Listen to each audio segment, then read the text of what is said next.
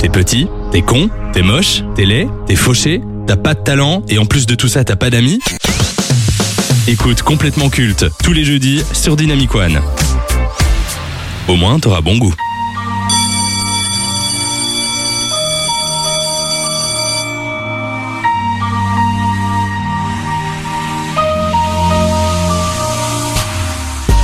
Sexe, drogue, voiture de luxe, argent, femmes, vulgarité, violence, gangster, vie de voyou. Voilà comment on pourrait résumer le rap d'aujourd'hui. Si ces éléments ont toujours fait partie de la mythologie de ce genre, les rappeurs avaient pour vocation de dénoncer les injustices avec colère, ainsi que de raconter à leur façon leur vécu. Alors même si cet aspect est moins présent dans le rap contemporain, il existe des artistes qui tentent d'innover tout en faisant réfléchir. C'est le cas du rappeur le plus original de sa génération, Orelsan.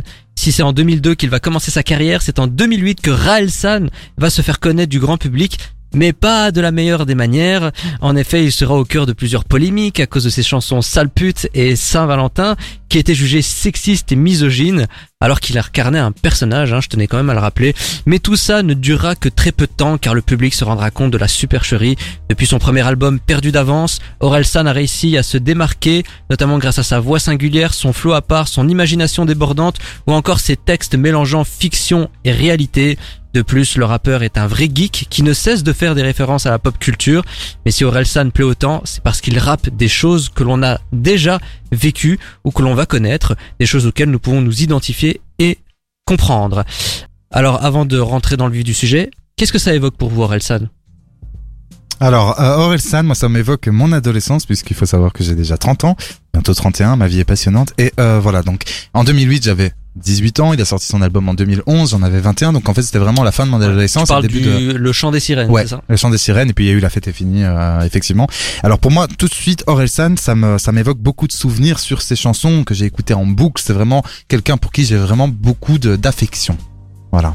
Ben alors pour moi en fait euh, Orelsan c'est une sorte de, de mythologie étrange de mon adolescence parce que je n'écoutais pas ça puisque moi j'étais Mhm. plutôt calé euh, acide d'ici toi-même tu sais Du son nouvelle et génération. du son vraiment donc, très hein. nouvelle génération et, et du coup euh, en fait moi je, je voyais tous mes potes qui écoutaient du Orelsan moi non mais pourtant ça m'évoquait de la sympathie et j'ai découvert ces euh, albums que très récemment et j'aime beaucoup ce que ce monsieur fait euh, globalement euh, mais je l'ai découvert que vraiment beaucoup plus tard du coup après toutes les polémiques Hmm. Alors on va commencer ce conseil de classe comme d'habitude avec le premier critère, la carrière. Combien vous donnez à la carrière d'Orelsan?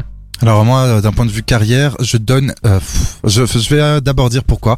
Je vais donner une très bonne note parce que je trouve que ce mec en trois albums, il a, vendu en énormément de disques. Il a eu des ventes folles. Il a fait des duos avec plein de gens, que ce soit Nino, Lompal, Damso. Il a écrit deux chansons pour Stromae, donc Quand c'est, enfin et Césaria.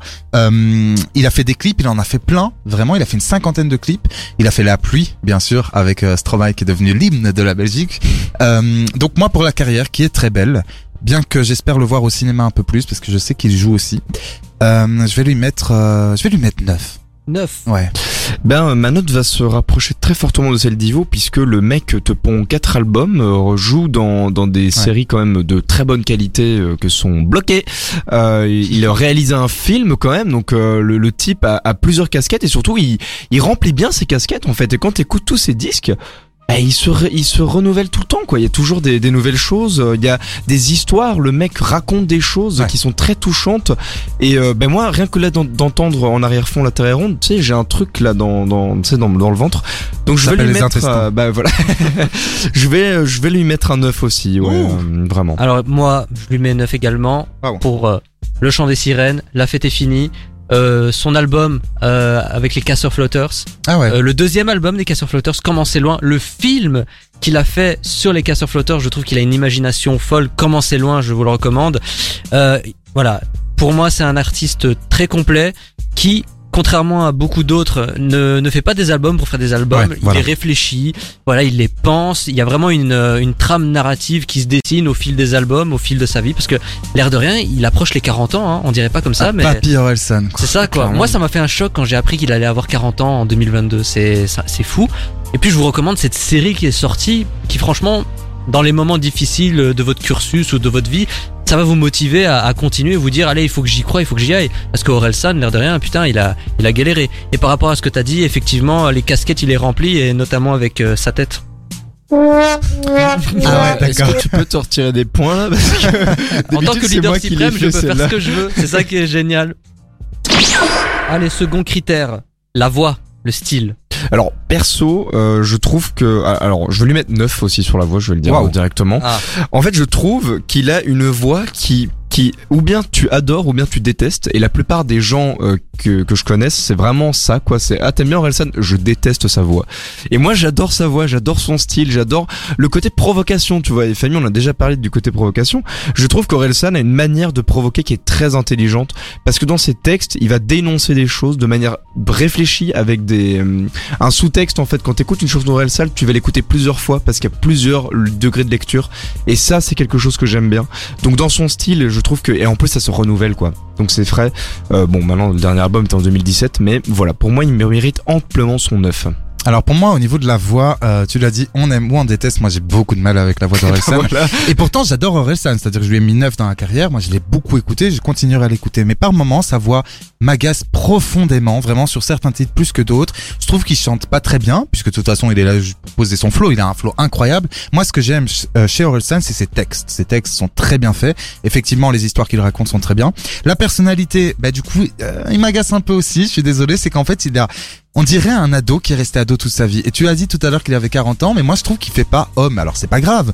Euh, moi j'ai 30 ans et je ressemble à un gamin. Mais je trouve qu'il a ce côté, il n'évolue pas. Je trouve que voilà, il fait son petit rebelle et ça m'em- ça m'embête un peu. Donc moi je dirais voix et personnalité, euh, je mettrais quand même 6. Ouais. six. Moi, je mets 9.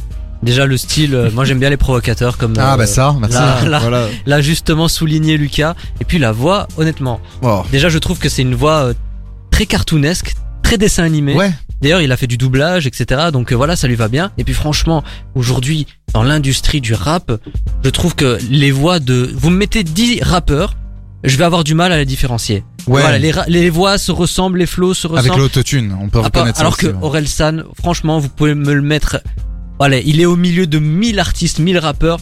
Moi, je vais savoir que c'est lui, quoi. Sa voix est reconnaissable. Donc, sa voix, ce qui est cool, c'est que moi, ce qui me plaît bien, même si j'aime pas trop la voix en tant que telle, c'est que c'est une voix de blanc entre guillemets, et c'est pas une voix Ouais. en mode ouais grosse racaille, je parle grave. Il prend sa voix comme ça un peu aiguë, ouais, il est lui. et c'est il est lui. Et donc ça, c'est vrai qu'il faut, il faut lui reconnaître. Jusqu'à 20h. C'est complètement culte sur Dynamic One. Et nous sommes de retour euh, pour vous parler encore d'Orelsan. C'est la deuxième partie de son conseil de classe. On a fait la carrière, la voix, slash le style. Maintenant, on va parler de son influence. Alors l'influence, euh, pour ma part, il a vendu plus ou moins euh, plus de 800 000 albums de La Fête est finie. Si il doit y avoir une preuve de l'influence, c'est-à-dire du succès, mais également du fait que les gens achètent ses disques, les gens partagent, il a un vrai pouvoir en fait Orelsan. Et Orelsan, ce qui me plaît chez lui, c'est qu'effectivement il a fait très peu d'albums, il pourrait en faire plus, il pourrait en faire un tous les deux ans, il pourrait aller sur tous les plateaux de télé, mais on le voit rarement en interview. C'est sa rareté pour moi qui fait son influence. C'est-à-dire que le mec, dès qu'il arrive, on l'écoute parce que justement, contrairement à Camille Lelouch dont on a parlé tout à l'heure, pardon, bah lui, euh, il est pas euh, surmédiatisé. Il est là quand il faut être là. Donc Oui. moi, l'influence. Et ses textes aussi, hein, pour revenir effectivement sur Mhm. des textes très forts, très puissants, peur de l'échec, euh, suicide social, incroyable. Moi, je lui mets 9, vraiment, 9 sur 10. Alors pour le coup, euh, je suis un peu euh, partagé parce que euh, je trouve qu'il a une, il a une influence dans le rap game euh, qui est indéniable. Genre dans l'histoire du rap français, on Mhm. ne va pas ne pas citer Orelsan en fait, c'est pas possible, puisqu'il a tellement marqué le, le rap game de son empreinte, de son style, de sa voix, de ses textes, que il est indéniable qu'il a une grosse influence là-dedans. Cependant, bah il est vrai pour faire honneur à notre ami Benjamin qui n'est pas présent ce soir que bah il s'est pas investi dans beaucoup de causes non plus. Il, il aide pas euh, particulièrement, il donne Mm. pas forcément son argent. Il utilise pas sa fame pour supporter quelque chose qui est un peu dommage quand on est artiste et qu'on a du poids quand même. Après, il l'argent, il, il le est donne pas obligé. Oui, là, et puis l'argent, il le on donne peut-être. on est d'accord qu'il est pas obligé. Alors c'est vrai qu'il le fait peut-être, en tout cas pas de manière euh, euh, visible, ça Ouais, c'est ouais. vrai. Euh, D'un autre côté, il- je trouve que utiliser sa fame pour donner du poids à quelque chose, ça peut être intéressant Ouais, aussi. Donc euh, je vais quand même, j'allais lui donner 9 et je vais lui donner 8 euh, parce que bon, faut quand même pas déconner, le, le mec est une, est une légende quoi. Moi, je lui ai mis euh, 8 également. Juste, tu l'as dit tout à l'heure, quand on va parler du rap français euh, entre les années 2000, 2020, 2030, je pense il y a un nom qui va ressortir, c'est Orelsan. Impossible qu'on ne puisse pas le citer parce que je trouve qu'il arrive à se démarquer des autres noms qui vendent Booba, euh, Nino, Joule, PNL. Orelsan c'est c'est vraiment une autre catégorie. Et puis je trouve que l'air de rien, bah il fait ce qu'il veut, voilà, il s'en fout un peu de ce qu'on pense de lui. Il est pas vraiment dans la polémique, c'est les gens qui cherchent des polémiques. Et ça, justement, ça me permet d'introduire une autre question. Euh, vous vous souvenez qu'en 2018, il avait sorti un single Oh, qui s'appelait Sale pute. Et il y avait plein de, de, de, de, de, euh, de- comment on appelle ces trucs-là? Les associations Oui, les associations euh, féministes, etc., en Ouais. fait, qui se sont euh, insurgées, qui ont même appelé au boycott, à la censure, etc. Et bah, Orelsan s'est justifié, et je trouve que il n'a pas dévié, c'est la même justification depuis 2008. On écoute ça tout de suite. Je comprends que les paroles de, la chanson ont pu choquer certaines personnes. Et c'est pour ça que cette chanson que j'ai fait, que j'ai mis en ligne il y a deux ans, c'est pour ça que je l'ai pas mis dans mon disque. Et c'est pour ça que je la fais pas sur scène. Dans le clip, l'histoire de la chanson, c'est quelqu'un qui rentre du travail, qui voit sa femme en train de le tromper, et donc qui par, euh, par jalousie, par euh, il a des émotions qui rentrent en lui, il boit de l'alcool, il rentre chez lui, il lui envoie un message sur internet où en fait il, lui crache sa haine. Moi ce que je voulais symboliser dans la chanson, c'était euh, le fait que l'être humain puisse passer de, de l'amour à la haine et qu'il y a plein de sentiments qui peuvent rendre un être humain monstrueux quasiment, tu vois, qui puisse dire des choses horribles, des choses super violentes. C'est une fiction, ça veut dire que c'est pas moi qui parle. Est-ce que je l'ai bien fait? Est-ce que je l'ai mal fait? Je sais pas. Est-ce que c'est de mauvais goût, de bon goût? Je sais pas. Le truc, c'est que quand tu remets les choses dans le contexte, c'est, le sujet, c'est pas comment dire, c'est, c'est pas une chanson misogyne à aucun moment. Les gens qui ont écouté mon album, ils savent très bien que les galons de bad boy, euh, c'est, c'est pas du tout mon créneau. Euh, je suis pas un bad boy, je crois que ça se voit euh, direct.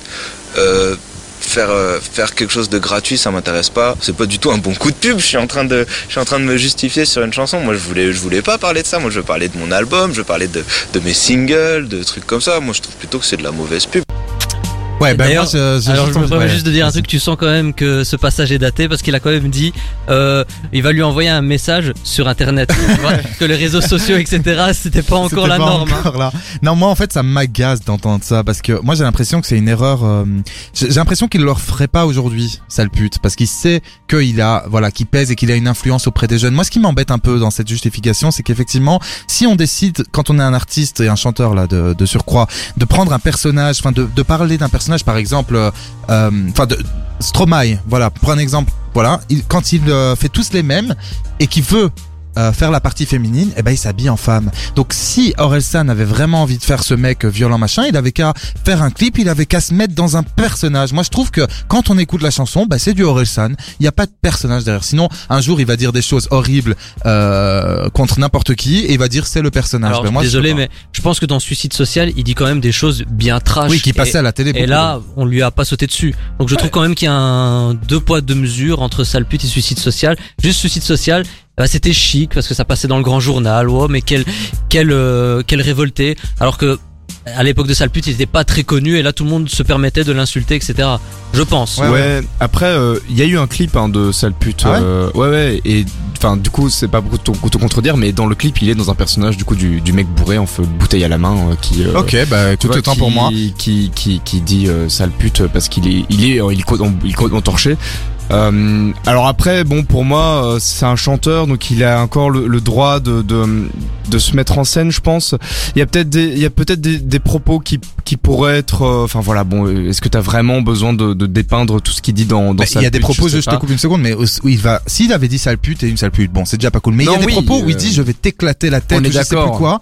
C'est quand même hyper chaud, ça t'appelle à la violence parce que si Orelsan dit ça dans une chanson, alors les jeunes pourraient le faire dans la vraie vie. Il y a des jeunes très jeunes qui l'écoutent. Ouais, mais c'est comme Eminem, euh, c'est comme Damso, Bah c'est oui. comme tous les rappeurs. Enfin, tu sais, Damso, Oui, il est quand même très trash dans ses dans ses textes aussi. Et pourtant, on lui tombe pas dessus parce que on sait aussi qu'en fait, il est dans un dans dans un interprétariat. Bah si, il y a une association féministe qui lui est Ah tombée ouais dessus parce que justement il devait Ah, représenter la, faire euh, l'hymne pour la Belgique Ah euh, oui, juste. euh, au c'est mondial et euh, ou à l'euro au mondial et en fait il a pas pu parce que parce que exactement en fait pour ce que t'as dit, il a des paroles antiféministes. vrai. Ah. Juste. C'est vrai. Dernier critère, ressenti personnel. Alors moi mon ressenti personnel, euh, bah, j'aime beaucoup Orelsan. Hein, je vous ai dit, euh, je sais que euh, voilà juste avant je, je l'ai dépeint comme un misogyne dans cette chanson. Bien sûr, je ne pense pas qu'il le soit. Euh, voilà, je trouve que ses textes sont incroyables, que sa voix est un peu agaçante, mais que sa voix elle est ancré dans le paysage. Effectivement, tu l'as dit Famille tout à l'heure. Dans 20 ans, on reparlera de lui en priorité à mon avis. Et je veux juste dire une toute dernière chose qui va justifier ma superbe note, c'est que euh, Orelsan est arrivé, il l'a dit tout à l'heure dans l'extrait, ce n'est pas un bad boy. Et moi, ça m'a plu de voir ça il y a 15 ans, d'un mec qui arrive. C'était peut-être pas le premier, mais c'est pour moi celui qu'on retient le plus. Et c'est peut-être grâce à lui que d'autres sont arrivés, que ce soit Big Flo et Oli, qu'on aime ou pas. Mais d'autres sont arrivés en disant on peut faire du rap sans être un gros bad boy. Donc pour ça, je mettrais un 8. Voilà. Eh, alors du coup, moi, pour une toute autre raison, euh, en fait, le- mon, mon, mon attirance entre guillemets pour Orelsan, le fait que je l'aime est complètement mystique parce que je connais pas trop ses textes en fait. Genre, j'ai déjà j'ai écouté ses albums, je sais qui c'est, mais genre je n'ai pas un background avec Orelsan comme certains peuvent l'avoir. Mhm. Euh, mais du coup, rien que pour ça, pour cette espèce de hum, comment comment t'appelles ça C'est pas pas la tolérance, mais euh, un attrait euh, que tu contrôles pas. La ah, oui, une sympathie, voilà. ça. hein. J'ai la sympathie que, que j'ai pour lui euh, bah, me génère en moi un 8 sur 10 aussi euh, malgré le fait que je, je ne connaisse pas tout ce qu'il est fait. J'aime bien le mec, j'aime bien euh, ce qu'il représente dans le rap, ce- un petit gars qui fait ce qu'il aime en fait, euh, tu sais, et qui, qui dit ce qu'il pense euh, et ça ça coûte rien. Enfin, j'aime bien cette symbolique. Donc voilà, 8 sur 10. 8. Bon, moi, écoutez, euh, je vais faire dans la simplicité, hein, 10. 10 Waouh C'est l'un de mes artistes français préférés et je trouve qu'il y a eu, pour moi, un avant et un après Orelsan dans le rap. Voilà. Et encore, je trouve que c'est l'un des rappeurs aujourd'hui où j'ai vraiment envie de découvrir ses nouveaux albums. Euh, par exemple, Booba, etc. On connaît la chanson Ouais, finalement. Booba, ça, tourne, peux plus. ça tourne en rond. on- on- Mais c'est toujours pareil, t'as raison. Alors qu'Orelsan, bah, il y a ce, ce travail de se renouveler, de raconter des choses nouvelles qui sont par rapport à, à ses expériences ou à son âge. Donc voilà, pour moi, c'est l'un des, rappeurs majeurs de sa génération et j'ai vraiment hâte de découvrir son prochain album. Et euh, comme je vous l'ai dit, je vous recommande sa série qui est sortie sur Prime Video. Vous écoutez complètement culte avec Famille et son équipe de 18h à 20h sur Dynamic One.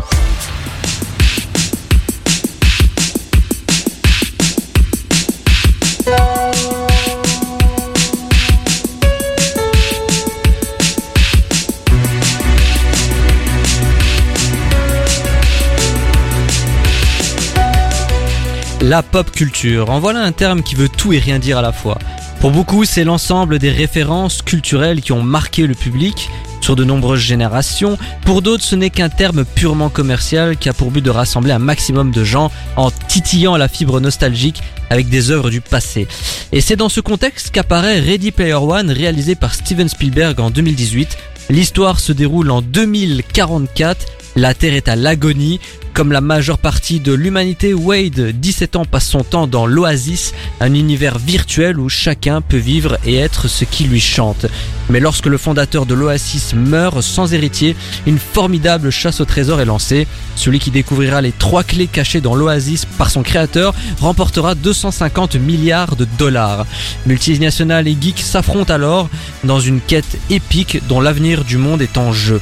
Alors, Qu'avez-vous pensé de ce Ready Player One, Lucas? Eh bien, euh, je ne comprends pas pourquoi les des gens n'aiment pas, détestent ce film. Euh, à, la, à la limite, on peut le trouver ok. Moi, j'aime bien. Enfin, je trouve qu'il y a, il y a une atmosphère dedans, et j'en ai marre d'entendre des gens qui me sortent.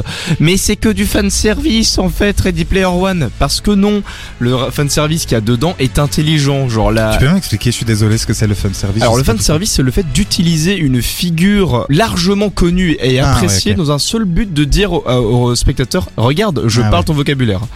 Et alors ce qui se passe, c'est que beaucoup de, de gens ont qualifié ce film comme étant euh, uniquement du fan service euh, gratuit, ce qui est totalement faux, puisque le fan service qui est dedans, en fait, est intelligent, puisque les figures qu'il utilise ont des significations et sont évocateurs quand il utilise la hum, comment la, la voiture de retour dans le futur Mhm. eh bien c'est parce que ce qu'il va devoir faire dans la course c'est aller en arrière. Donc forcément qu'il utilise la voiture de retour vers le futur. Quand tu as Mecha Godzilla à la fin c'est parce que le grand méchant est en train de péter un câble et que Mecha Godzilla incarne cette euh, grande méchanceté puissante et industrielle que représentent les euh, les entreprises. La grenade sainte qui est utilisée à un moment dans l'aventure eh bien est utilisée comme un Deus Ex Machina parce que grenade sainte, c'est dans le nom, bordel. Donc, euh, bref, tout ça veut dire que j'aime bien ce film et je n'aime pas qu'on tape dessus en brandissant le panneau du fanservice. Ben, euh, je crois que tu vas pas beaucoup m'aimer parce que j'ai tapé dessus. Non, non, je vais pas taper dessus. Je trouve que le film que j'ai vu hier, donc euh, c'est tout Ah ouais. frais, est intéressant d'un point de vue visuel. C'est-à-dire que je trouve qu'ils ont mis les moyens. D'ailleurs, j'ai regardé, c'était entre 250 et 300 millions de dollars pour un film, ce qui est incroyable. Après, c'est Spielberg, très bien, mais ils ont mis les moyens. Les effets sont incroyables. Vraiment, je me suis pas ennuyé. C'est pas un film chiant. Par contre, moi justement, j'ai détesté toutes ces références euh, parce que effectivement, je me, c'est, drôle parce que je ne connaissais pas ce terme euh, fan service. Fanservice, ouais. Mais moi j'ai regardé ça hier en me disant ouais ok d'accord il essaie de jouer sur la nostalgie, la mélancolie des années 80, on n'en peut plus, pourquoi il se tourne pas vers l'avenir? Voilà, après par contre je dois juste noter un petit point positif, je sais pas si tu vas parler des acteurs famille. Euh, non, mais tu peux en Bah parler. c'est rapide, c'est qu'en fait j'étais hyper content de revoir Ty Sheridan Ah ouais. qui a joué quand même euh, dans, euh, je vais y arriver, j'ai oublié dans Mud. Alors Mud, ce film que j'avais vraiment beaucoup aimé, c'est un film de Jeff Nichols. Il a joué euh, là-dedans en 2011. Et puis il a joué euh, dans euh, The Tree of Life. Et moi je l'avais beaucoup aimé dans The Tree of Life de Terrence Malick. Donc j'étais content de le voir lui. Après le film, il est pas indispensable. On aurait Non, pu s'en passer. Avec non. cet argent-là, on peut faire 30 bons films. Du coup, vu que c'est une œuvre qui parle quand même de, de, de références du passé, de pop culture, est-ce que bah du c'est une œuvre, c'était pas une œuvre taillée pour Steven Spielberg finalement, parce qu'il il est un peu l'emblème de cette pop culture. Est-ce que c'était pas lui le mieux placé pour pour en faire un film? Bah si, euh, complètement. Enfin, je suis désolé quand tu regardes la, la filmographie de, de, de Spielberg, le mec t'a fait des chiés de films cultes, hein. Donc euh, oui, clairement. en il a fait, des, il a fait des films à chier aussi. Ah aussi, bien sûr. Le bon gros géant d'ailleurs. Vu que c'est un peu l'emblème de cette pop culture, est-ce que c'est pas un, un film, je vais un peu loin hein, dans l'analyse, mais c'est pas un film un peu autobiographique, l'air de rien En fait, ça pourrait être le film, euh, ça aurait pu être le film testamentaire, en fait, le dernier film de Spielberg qui mettrait fin à sa carrière, parce qu'effectivement, c'est, un- en fait, c'est un film plus qu'être un film comme ça où il y a des effets, ça reste quand même un film sur le cinéma. C'est-à-dire qu'il y a une histoire très bien, mais ça reste un film sur l'amour du visuel, l'amour des effets, l'amour de la pop culture. Donc voilà, intéressant comme dernier film, si c'est son dernier film, mais je pense pas, et, euh, et j'espère qu'il fera mieux après. Rien que Ce- cette année, il y a euh, le, le remake de West Side Story ah qui va oui, sortir. ah, mais ça j'ai hâte par contre. Donc voilà. Nouvelle aventure, nouvelle radio, mais le même connard à l'animation. C'est complètement culte, avec famille sur Dynamic One.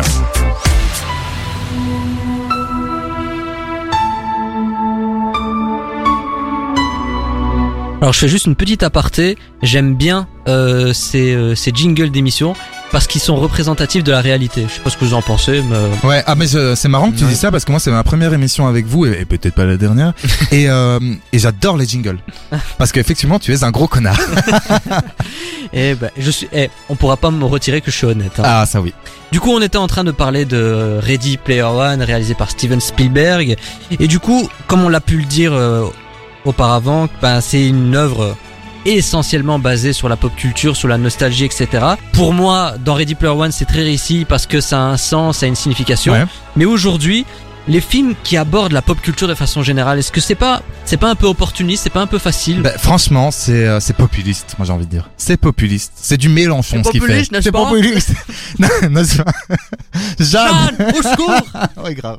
Pardon bon les voilà les les gens qui connaissent la politique euh, comprendront. Non non je trouve que c'est hyper populiste parce que c'est en fait je trouve ça facile. Alors effectivement ça reste un film hyper euh, euh, ça reste un- tous les films sont compliqués à faire d'autant que là ça a coûté très cher ça doit être une pression folle. Il y a un, un super il y a surtout une énorme machine en fait à régler. Bon il a 3000 assistants Spielberg mais c'est facile. C'est-à-dire que moi, si je devais faire un film, ben, je ferais effectivement un film, enfin pour les gens, c'est-à-dire en parlant de choses euh, qui nous sont euh, intimes et qui nous sont personnelles. C'est facile, mais après, il faut savoir s'adresser au public et il faut savoir manier. Bien sûr. les Mais quant à l'argent, euh, c'est aussi plus simple. Hein. Alors après, euh, ce qu'il y a- il y a quand même, genre, tu vois, pour moi, il faut pas prendre Ready Player One justement comme un exemple de facilité de la pop culture, euh, mais plutôt Space, Space Jam 2 Oh, Ou j'allais Free Guy, exactement encore parler. pire. ou Free Guy. Parce que par exemple, ça, ce sont typiquement des films qui surfent sur la vague de la pop culture, qui s'adressent aux geekos en leur disant regardez on parle votre euh, votre langue Non, mais- les geeks.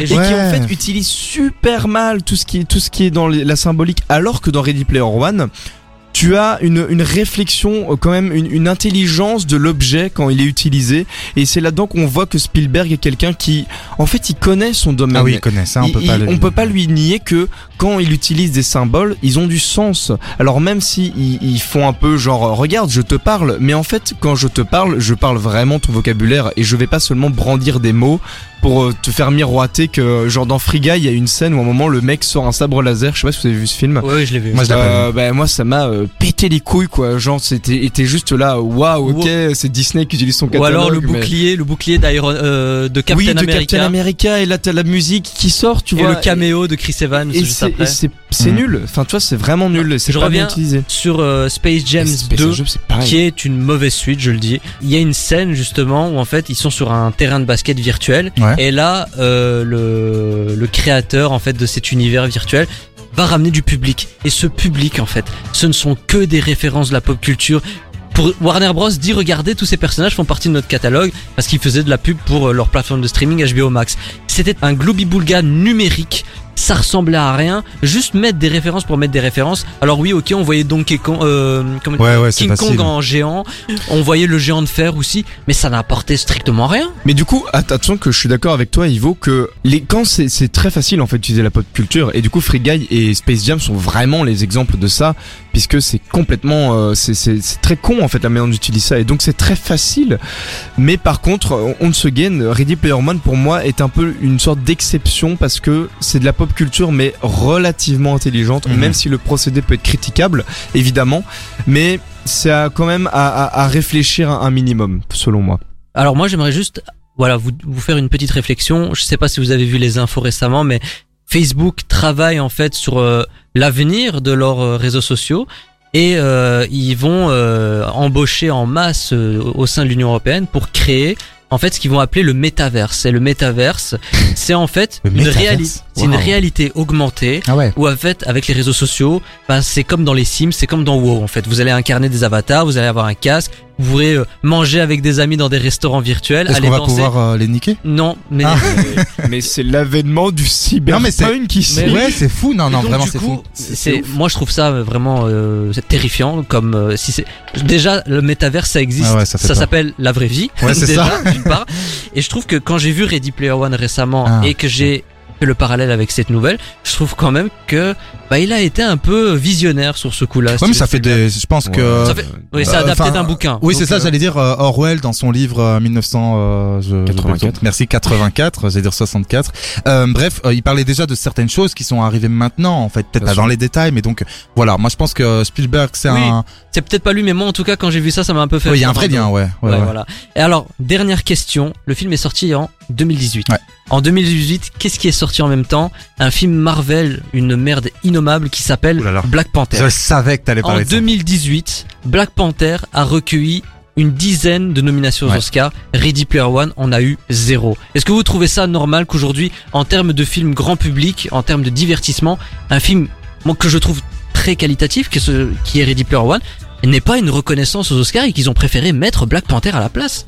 Alors après, je te trouve un peu dur avec Black Panther parce que certes, ce n'est pas le meilleur Marvel, alors le qualifier de merde innommable, je, Alors, je te je trouve un Pourquoi peu. je suis dur? Parce que je, euh, non, je suis dur à cause de la hype, à cause de Mhm. tout la, de tout, euh, tout ce cinéma médiatique qu'il y a eu autour, qui l'ont qualifié de, de grand film. Enfin, Oui, Ah, mais alors après, euh, bon, ce qui se passe, c'est qu'aussi euh, Spielberg est un euh, réalisateur émérite qui a été récompensé maintes et maintes fois, alors que le message qu'envoie Black Panther est peut-être un peu plus euh, ouvert. Enfin voilà, je pense que c'est un des premiers, euh, c'est un des premiers films à, euh, Marvel avec un, un personnage central qui est noir. Eh ben, euh, justement, tous je les suis gens désolé de- sont. Pardon, Ouais, vas-y, Lucas, je suis désolé de t'interrompre parce que c'est justement ce que j'allais dire, donc je rebondis maintenant, c'est que le film n'aurait pas eu autant de, de nominations s'il n'y avait pas autant de noirs dans Alors, le film. Alors je pas, comprends oui. parce qu'il faut qu'on voit des noirs, il faut que les oui, minorités soient représentées, mais là c'était un film je suis désolé. de noirs, euh, qu'avec des noirs, pour dire les noirs existent. Donc je comprends l'intérêt, je comprends le fait de le faire, mais pas le fait qu'il y ait Moi, 10 j'aimerais, ju- ouais, juste répondre ouais. à, à tous ces gens qui disent enfin un film qui mette la communauté afro-américaine en avant.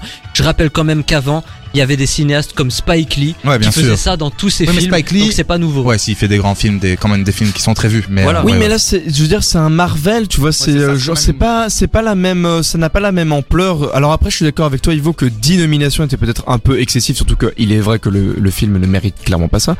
Mais, Mais après, c'est pas une merde. euh, c'est pas une merde et euh, au final tu vois Ready Player One bah oui c'est un bon film mais entre faire passer une symbolique et Ouais, juste clairement. récompenser un réalisateur qui a déjà été récompensé bah je peux comprendre qu'on ait récompensé le, le premier quoi Ouais, surtout que c'est pas euh, le meilleur, à mon sens, et tant mieux d'ailleurs, mais ce film n'est pas le meilleur de Spielberg, donc on parlera tout à l'heure de Oui. Spielberg effectivement, mais donc c'est pas le moment, je trouve, de le récompenser. Et du coup, vous préférez, tu, tu as préféré Ready Player One ou Black, Black ah Panther? non non j'ai quand même préféré Ready Player One je, je vais pas mentir Ouais, que- après moi je parle mais- surtout au niveau cinématographique, vraiment en, en cinéma pur, réalisation, euh, scénario, etc.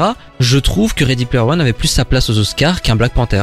Ouais mais alors du coup tu ne récompenserais que les bons enfin Mais Black Panther a déjà eu une récompense immense. Il a fait plus d'un milliard au box-office. Les gens euh, ont été le voir. Oui, c'est vrai que si le but, effectivement, si le but c'était qu'on voit aussi des noirs au cinéma, le film a eu un grand succès et donc on les a vus. Euh, donc tant mieux, ça avance, les choses avancent. Après Ready Player One, je trouve que ça méritait pas non plus euh, beaucoup Ouais. de nominations. euh, moi, je pense Ouais, que euh, entre Spielberg et voilà et Black Panther, moi ce que je veux c'est du Godard quoi. Enfin moi c'est Ouais, ma jeunesse quoi. elle est où la nouvelle vague La nouvelle vague. Bah apparemment elle arrive en novembre. Euh, J'ai pas compris. Ah, putain, oui, le deuxième confinement, le troisième confinement. Ah, Quatrième. Oh, le Oh, quatrième. cinquième, Ouais, let's go, allez, moins un point. Ready Player One Steven Spielberg, sorti en 2018. Allez le regarder. À mon avis, vous allez passer un bon moment dessus. Il est disponible sur Netflix, donc c'est le moment ou jamais d'aller le regarder. T'es petit, t'es con, t'es moche, t'es laid, t'es fauché, t'as pas de talent et en plus de tout ça t'as pas d'amis Écoute complètement culte tous les jeudis sur Dynamic One. Au moins t'auras bon goût.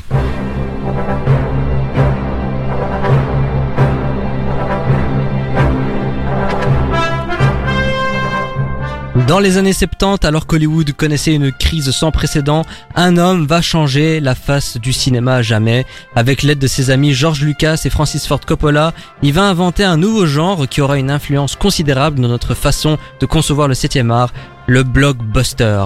Mélangeant le cinéma d'auteur et le grand spectacle, ces films vont ramener les spectateurs dans les salles obscures par millions dans le monde.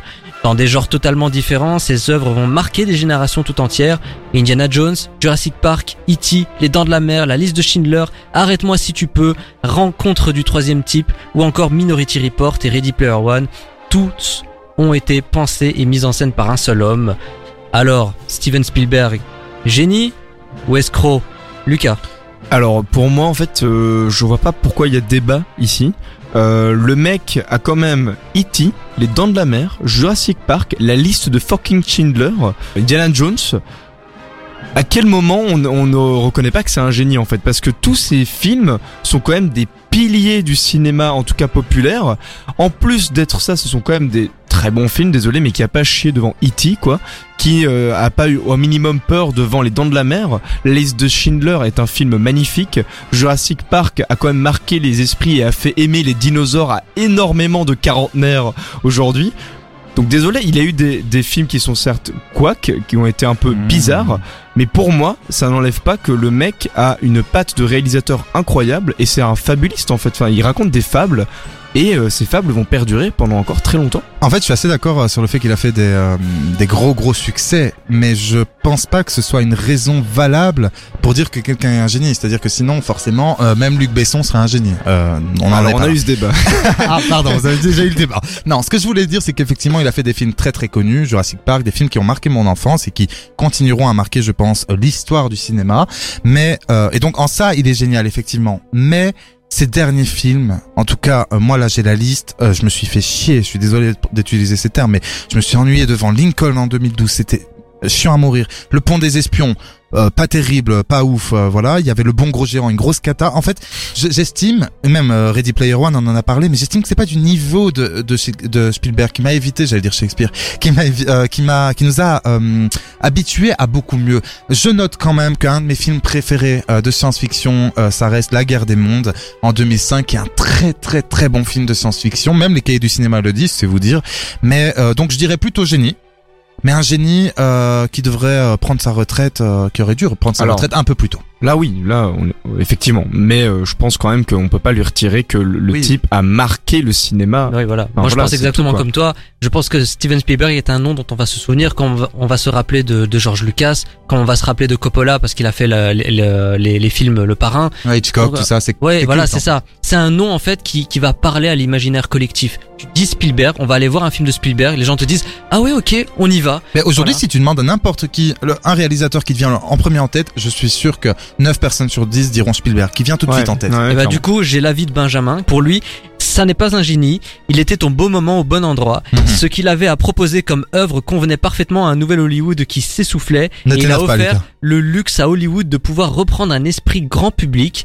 Il est doué pour imaginer des histoires et des univers, mais sa mise en scène m'a toujours laissé un peu de marbre. Mhm. Peut-être que je suis trop jeune, oui, tu l'es. Je considère son cinéma bon, voire très bon, mais pas intelligent comme je l'entends. C'est souvent le même schéma narratif et il décline les univers pour raconter des belles histoires.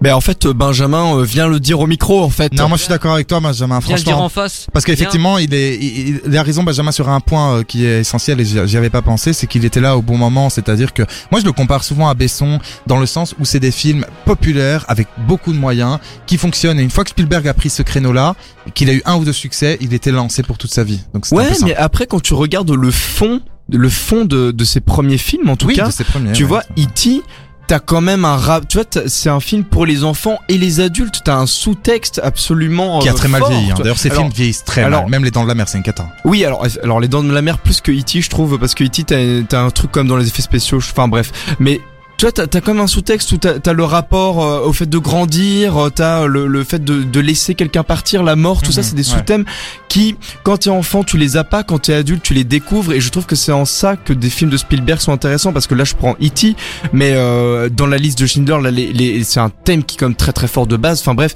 on va pas tous les faire, on me fait signe de, d'avancer.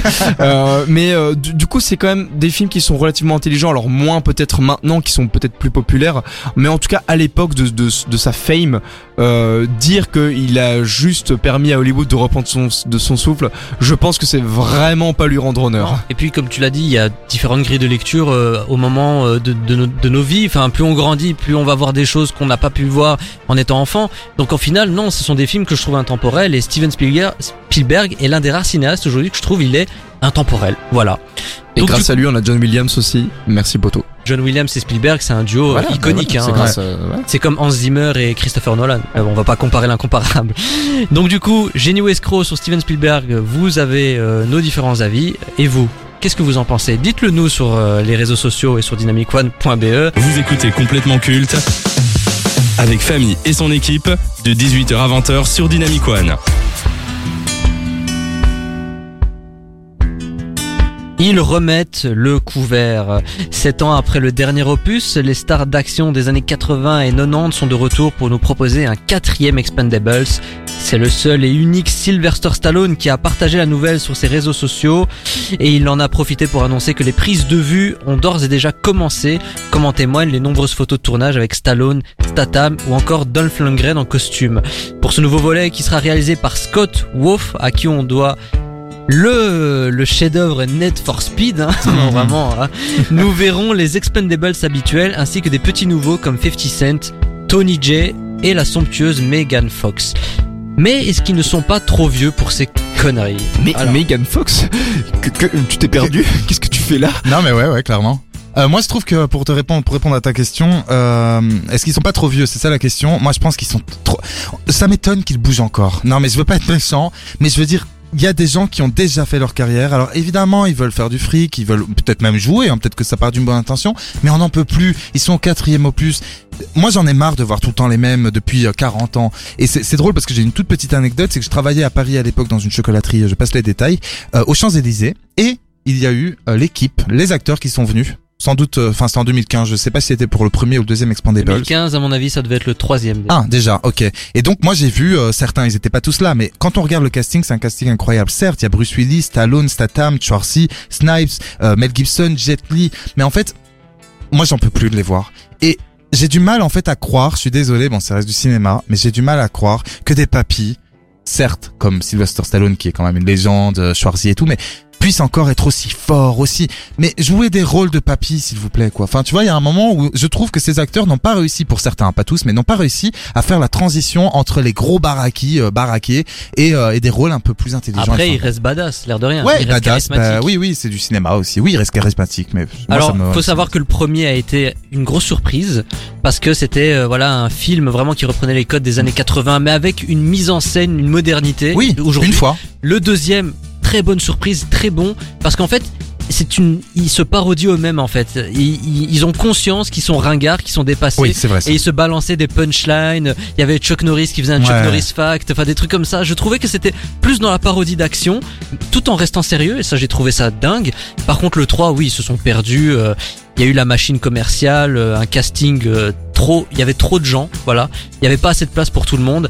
Et ouais, effectivement, le 3 était une une grosse daube. Bah en fait, euh, juste pour euh, parce qu'on a plus beaucoup de temps, mais en fait, euh, juste comme tous les, les trucs à concept, que ce soit série à concept ou film à concept, bah à un moment, si, tu t'arrêtes pas dans ton concept, euh, ça devient de la merde. Hein. Et là, clairement, enfin, Expendable, c'est ça.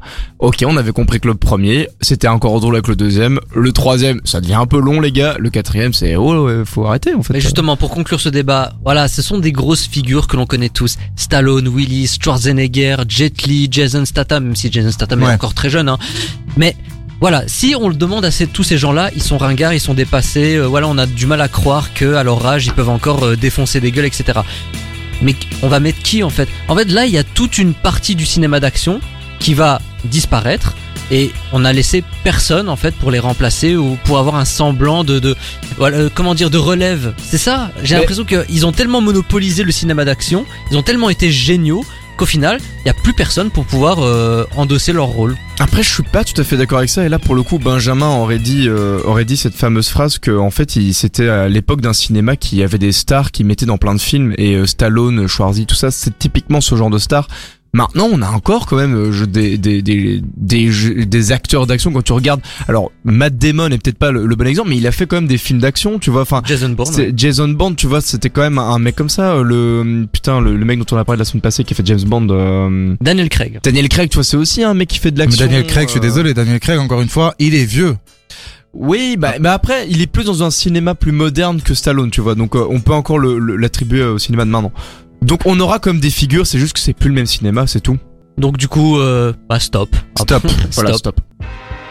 Thank you, thank you very much for coming out this evening. Thank you, thank you, thank you. You're far too kind. Complètement culte, c'est terminé et c'était complètement bien comme d'habitude. Dans un instant, vous allez retrouver l'équipe de chez Jordan qui vous accompagneront jusque 22h. Et nous, on se retrouve même lieu, même heure la semaine prochaine, si le conseil de sécurité le veut bien. D'ici là, restez connectés sur le son Nouvelle Génération. Ou pas. Allez, ciao Des bisous Salut